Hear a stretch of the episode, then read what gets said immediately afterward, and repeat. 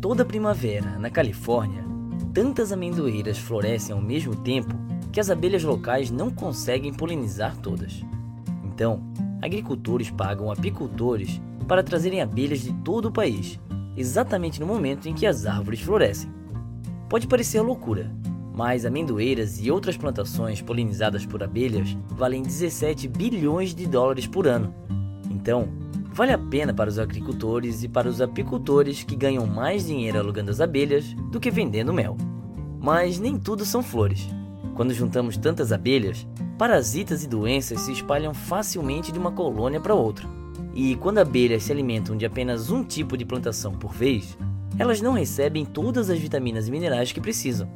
Além disso, elas podem adoecer devido aos pesticidas que mantêm plantações a salvo de outros insetos. Como resultado, desde 1960, o número de abelhas comerciais nos Estados Unidos caiu pela metade. E como muitas plantações precisam de abelhas para serem polinizadas e agricultores plantam mais todo ano para atender a demanda, se o número de abelhas continuar caindo, pode comprometer nosso abastecimento alimentar no futuro. Mas estamos aprendendo como ajudar as abelhas. Apicultores e agricultores estão trabalhando juntos para reduzir a exposição de abelhas a pesticidas.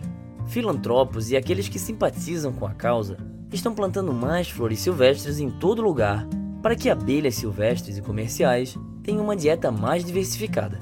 Universidades estão criando abelhas resistentes a doenças e parasitas. E nós também podemos ajudar as abelhas com uma arma química que elas possuem em seu próprio arsenal: o própolis.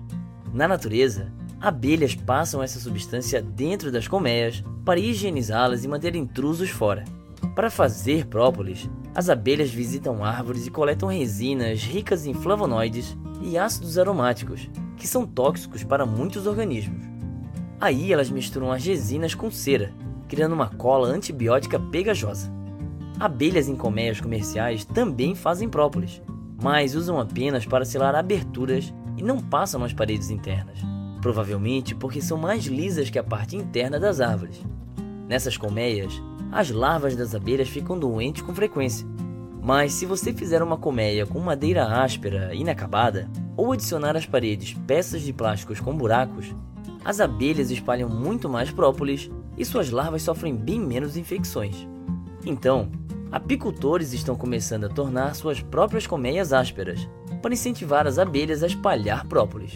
Isso ajuda as abelhas a se manterem saudáveis, continuarem polinizando plantações e fazendo mel, o que acaba sendo uma doce solução.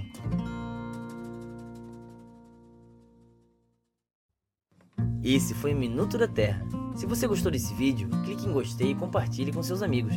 Se é a sua primeira vez no canal, se inscreva e até a próxima!